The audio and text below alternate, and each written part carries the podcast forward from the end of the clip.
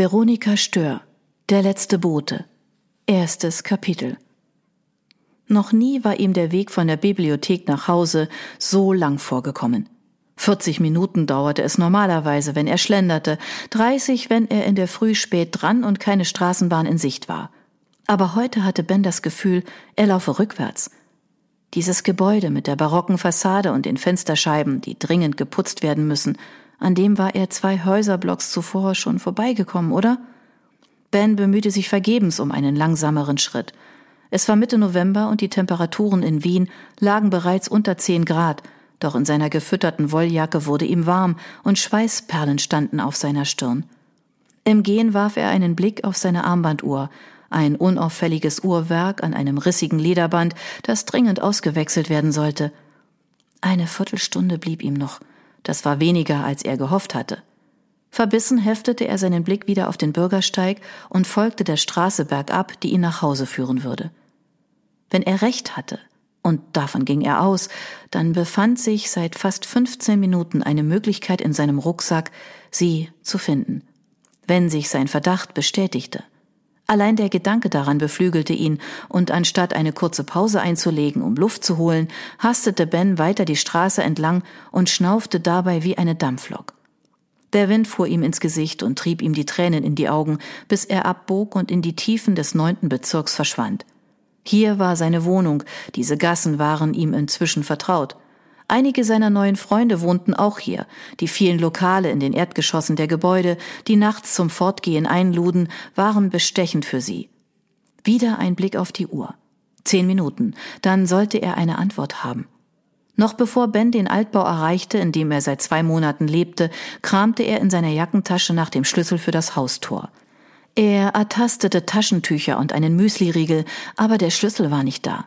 Hatte er vergessen, ihn einzustecken, als er heute Morgen die Wohnung verlassen hatte? Ben biss die Zähne zusammen, das hatte ihm gerade noch gefehlt. Auch der Zweitschlüssel kam nicht in Frage. Seine Nachbarin, die ihn bei sich aufbewahrte, arbeitete immer bis spät abends. Sie war bestimmt nicht zu Hause. Wenn in der Mappe in seinem Rucksack war, was er vermutete, dann könnte er schon morgen abreisen, nochmal von vorn beginnen. Ben verscheuchte die Gedanken, die ihn ablenkten, nahm den Rucksack von den Schultern und zog seine Wolljacke aus, um sie zu durchsuchen. Die Taschentücher und der Riegel fielen auf den Bürgersteig, sonst waren die Taschen leer. Der Wind ergriff die federleichten Taschentücher, und Ben trat einen beherzten Schritt nach vorn, bedeckte sie mit seinem Schuh und sammelte auch den Riegel wieder ein, bevor er auf Nimmerwiedersehen davonrollen konnte. Kein Schlüssel.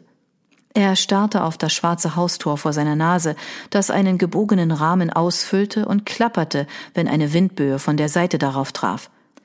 In dem Moment hörte er die Schiebevorrichtung, mit der das Tor im Inneren des Gebäudes entriegelt werden konnte. Ben seufzte erleichtert, dann griff er nach seinem Rucksack und wartete neben der Tür, bis das Tor nach außen aufschwang und eine Hundeschnauze aus der Dunkelheit auf die Straße lugte. Ein kleiner, braun-weiß gefleckter Hund trippelte auf den Bürgersteig und die Dame mittleren Alters, die ihm in einem eleganten Wintermantel folgte, hatte das Tor fest im Griff. Entschuldigen Sie, darf ich? Ich wohne hier, murmelte Ben und legte seine Hand auf das Türschloss, damit die Tür auf keinen Fall einrasten konnte. Die Dame, deren schwarze Haare durch die Luft flogen, als seien es Windsäcke und keine Locken, kümmerte sich nicht um Ben. Danke, Ben huschte ins Innere des Gebäudes und ließ das schwere Tor hinter sich zufallen. Seine Augen brauchten einige Sekunden, um sich an das Dämmerlicht im Eingangsbereich zu gewöhnen. Er zwinkerte fest, drehte dabei den Kopf hin und her und warf dann wieder einen Blick auf die Uhr. Sechs Minuten. Da wurde Bens Aufmerksamkeit von einer schaukelnden Bewegung eingefangen, die er rechts von sich im Augenwinkel sah. Er wandte den Kopf und stieß erleichtert Luft aus. Vom Windstoß bei seinem Eintreten bewegt, baumelte sein blaues Schlüsselband samt Schlüssel an seinem Briefkasten, den er heute Morgen geleert hatte. Ben schüttelte den Kopf über seine Unachtsamkeit, zog den Schlüssel aus dem Schloss und begab sich auf den Weg nach oben. Vom Eingangsbereich führten zwei gegenüberliegende Treppen zu den zwei Treppenhäusern des Hauses, wobei Bens Wohnung auf der rechten Seite lag. Er nahm mehrere Stufen auf einmal, stützte sich am Geländer ab und erreichte schließlich den dritten Stock, der verlassen vor ihm lag. Als er in seine Wohnung kam, warf er seine Jacke in die Ecke des Vorraums und lief zu seinem Schreibtisch, auf dem sich Bücher und Zeitschriften stapelten. Mit einer forschen Handbewegung verschaffte er sich Platz auf der Arbeitsfläche, wo er seinen Rucksack schließlich abstellte und an dem Reißverschluss des hinteren Faches zog. Dann endlich holte er die Mappe heraus, etwa 20 Seiten Papier, die er in der Bibliothek ausgedruckt hatte. Sein Blick wanderte zur Fußzeile des ersten Blattes und ein Name sprang ihm ins Auge. Catalina Dunay. Das musste sie sein, sie musste Bescheid wissen. Er schloss einen Moment die Augen, bevor er an seinem Schreibtisch Platz nahm. Irgendwo zwischen diesen Seiten. Schrillend läutete sein Telefon und Ben ließ das erste Blatt fallen, als ob er sich daran verbrannt hätte. Zehn Minuten, wenn er nur zehn Minuten länger Zeit gehabt hätte. Ben fuhr sich über das Gesicht und schob die Mappe zur Seite, um seine Ellbogen auf die Tischplatte legen zu können, bevor er das Handy aus der Tasche fischte. Die Nummer war wie üblich unterdrückt. Es wird funktionieren, erklärte er sich selbst in Gedanken, richtete sich auf und nahm das Gespräch an. Zweites Kapitel. Es ist nichts geschehen, schalt sich Noah zum wiederholten Mal an diesem Tag, während er auf den Bildschirm seines Computers starrte. Keine neuen Nachrichten, informierte ihn sein E-Mail-Programm fast vorwurfsvoll, weil Noah schon zum dritten Mal an diesem Tag in seinen Ordner gesehen hatte. Einen kurzen Blick zum Telefon, das neben ihm lag, konnte er sich ebenfalls nicht verkneifen, doch auch hier waren keine Nachrichten oder Anrufe erschienen. Oft hatte er sich Ruhe gewünscht, aber jetzt, wo er auf eine Antwort wartete, war sie unangenehm wie ein Holzsessel ohne Unterlage. Noah rutschte hin und her und versuchte, sich selbst das Versprechen abzunehmen, keinen Blick mehr auf das Telefon zu werfen. Zumindest nicht für die nächsten 30 Minuten. Doch dann ertappte er sich wieder bei einem kleinen Seitenblick, weil er dachte, das Display habe geleuchtet. Seufzend warf er einen Blick aus dem Fenster. Er sah die obere Etage eines knallroten Doppeldeckerbusses, der Touristen vom Stadtzentrum San Antonios im US-Bundesstaat Texas ostwärts Richtung Alamo kutschierte. Der Straßenlärm war bis hier oben zu hören, hubende Autos, laute Musik, Menschenrufe – es kribbelte nur in den Fingern, bald die Wohnung zu verlassen und das Leben der Stadt auf sich wirken zu lassen, sich abzulenken und seinem Bruder Ben Zeit zu geben, um sich endlich zu melden und zu sagen, dass alles in Ordnung war. Noahs Blick wanderte in der leergeräumten Wohnung auf und ab. Lange schon hatte er umziehen wollen, denn so sehr er die Nähe zur Innenstadt in seinen Zwanzigern auch genossen hatte, jetzt wollte er seine Ruhe am Abend.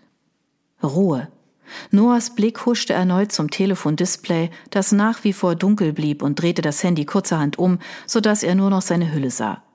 Der Plan war gewesen, zuerst umzuziehen und dann den alten Job zu kündigen, um den neuen anzunehmen. Doch manchmal kam alles anders, als man es plante.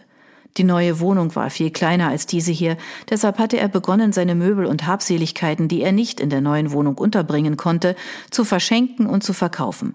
Heute hatte er den ganzen Tag Kisten gepackt und Kartons gestapelt. Noah atmete tief durch. Bald würde die Nachricht kommen, dass alles in Ordnung war, dass er sich umsonst Sorgen gemacht hatte. Alles hatte harmlos begonnen. Seit zwei Monaten war sein jüngerer Bruder Ben nicht mehr in San Antonio, sondern wohnte in Wien, wo er ein Jahr lang bleiben und arbeiten wollte. Vorgestern hatte Noah ihm eine Nachricht geschickt und ihn gefragt, ob er seinen zweiten Fernseher, den er verschenken wollte, für ihn aufheben sollte. Ruf mich bitte so schnell wie möglich an, es ist dringend. Noah hatte Bens Antwort erst eine Stunde später gesehen und dann sofort angerufen, doch sein Bruder hatte nicht abgehoben. Der Fernseher war vergessen gewesen, aber auch auf Noahs Nachricht, er sei ab jetzt erreichbar, hatte Ben nicht mehr reagiert. Noch nie hatte Ben eine solche Nachricht verfasst und während Noah auf den Rückruf gewartet hatte, hatte er alle möglichen Szenarien im Kopf gehabt. Ein Unfall, eine dringende Frage zur Wohnung, was es auch war, Ben hatte sich nicht mehr gemeldet. Gestern hatte Noah dann mit seiner Mutter telefoniert und ihr von Bens Nachricht erzählt. Als sie berichtete, dass sie das letzte Mal am Wochenende von ihrem jüngeren Sohn gehört hatte, war Noah stutzig geworden. Während er versucht hatte, seine Mutter zu beruhigen und ihr zu versichern, dass alles in Ordnung war, hatte er eine weitere Nachricht an seinen Bruder verfasst, in der er ihn darum gebeten hatte, sich sofort zu melden. Keine Reaktion. Noah hatte versucht, sich einzureden, dass Ben nur das Handy nicht eingeschaltet hatte und ihm 24 Stunden Zeit gegeben, sich zu melden. Drei Stunden waren noch übrig, und Noah überlegte längst, wie er weiter vorgehen sollte, wenn Ben stumm blieb. Eine Anzeige machen, weil sein kleiner Bruder vermisst wurde? Noah wurde schlecht, als er daran dachte, was Ben zugestoßen sein konnte. Auf der anderen Seite war Ben niemand, der sein Handy ständig mit sich trug. Die Hoffnung, dass er es irgendwo vergessen hatte und erst morgen wieder einen Blick darauf werfen würde, hielt Noah davon ab, noch einmal auf das Telefon zu schauen. Stattdessen verwarf er seinen Plan, bis zum Sonnenuntergang zu warten, bevor er loszog, um auf andere Gedanken zu kommen. Hier in seiner Wohnung würde er sich nur weiterhin Sorgen machen, er musste an die frische Luft und mit Menschen sprechen. Gedankenverloren griff er nach seinem Schlüssel und zog die Turnschuhe an. Die Jacke im Schrank ließ er, wo sie war, denn Noah genoss den kühlen Abendwind. Als er die Haustür öffnete, schlug ihm milde Stadtluft entgegen, eine Mischung aus Abgasen, dem Geruch von Menschen und Beton. Noah beschloss, seinen Rundgang im kleinen Pub seines Kommilitonen Josh zu beginnen. Dort hatte er in der Vergangenheit schon die spannendsten Menschen getroffen. Außerdem freute er sich darauf, mit seinem alten Studienkollegen zu plaudern. Der Weg führte ihn über eine aus dunkelgrauem Stahl gefertigte Brücke, die den Fluss an einer ruhigen Stelle abseits der touristischen Pfade überquerte. Hier herrschte das alltägliche Leben einer Großstadt. Menschen, die telefonierend an ihm vorbeihasteten oder ihren Hund an der Leine spazieren führten. In dem Moment klingelte das Handy in seiner Tasche. Eine neue Nachricht.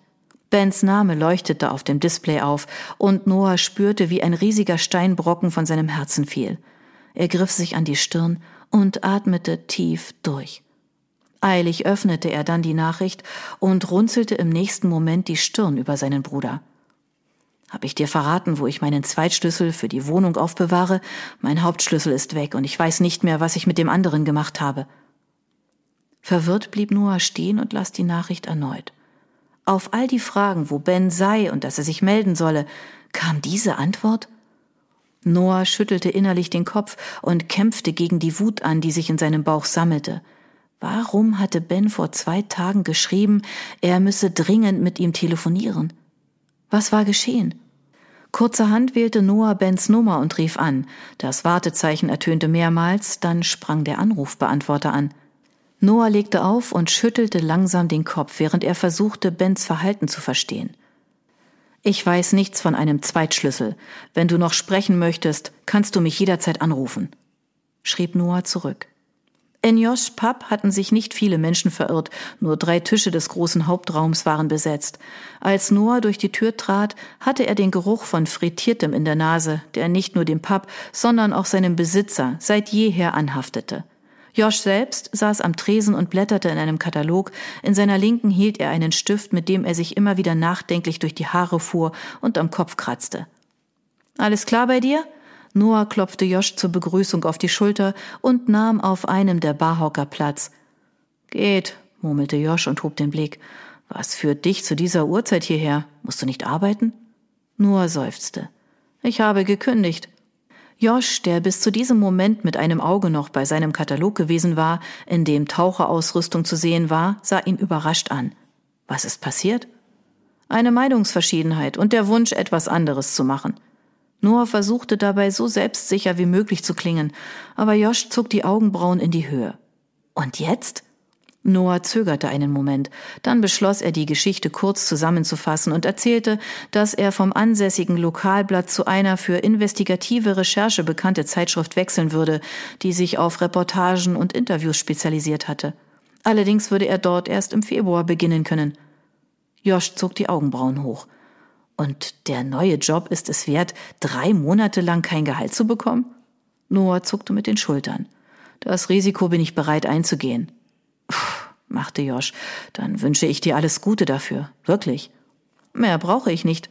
Noah trommelte mit den Fingerspitzen auf das Tresenholz und sah sich um. Wenig los heute. Josh zuckte mit den Schultern. Ich bin nicht unglücklich darüber. Seit gestern sind zwei Mitarbeiter krank. Josh stand auf und faltete den Katalog zusammen. Tauchen? fragte Noah. Ja, meine Freundin hat versprochen, den Pub nächsten Sommer für zwei Wochen zu übernehmen, berichtete Josh. Übrigens hat sich Ben auch wieder beworben, um im Sommer hier zu arbeiten. In dem Moment winkte ihm einer seiner Gäste vom Tisch aus zu und er ging zu ihnen. Noah blieb an der Bar und zog zwei kleine Servietten aus dem Ständer am Tresen, faltete sie und zupfte die Ränder aus. Als Ben während des College nach einem Job gesucht hatte, hatten Josh und dessen Freundin angeboten, dass er im Pub aushelfen konnte. Auch Noahs Ex-Freundin hatte hier hin und wieder neben dem Studium als Kellnerin gearbeitet. Hey, Noah, komm mal her. Joss Stimme schien weit weg zu sein, wie in einem anderen Raum, und Noah benötigte einige Sekunden, bevor er reagierte. Ja? Josh stand bei seinen Gästen und lachte mit ihnen, bis Noah sich dazugesellt hatte. Damit du nicht den ganzen Abend lang an der Bar bist, setz dich hier hin und komm mal wieder unter Menschen.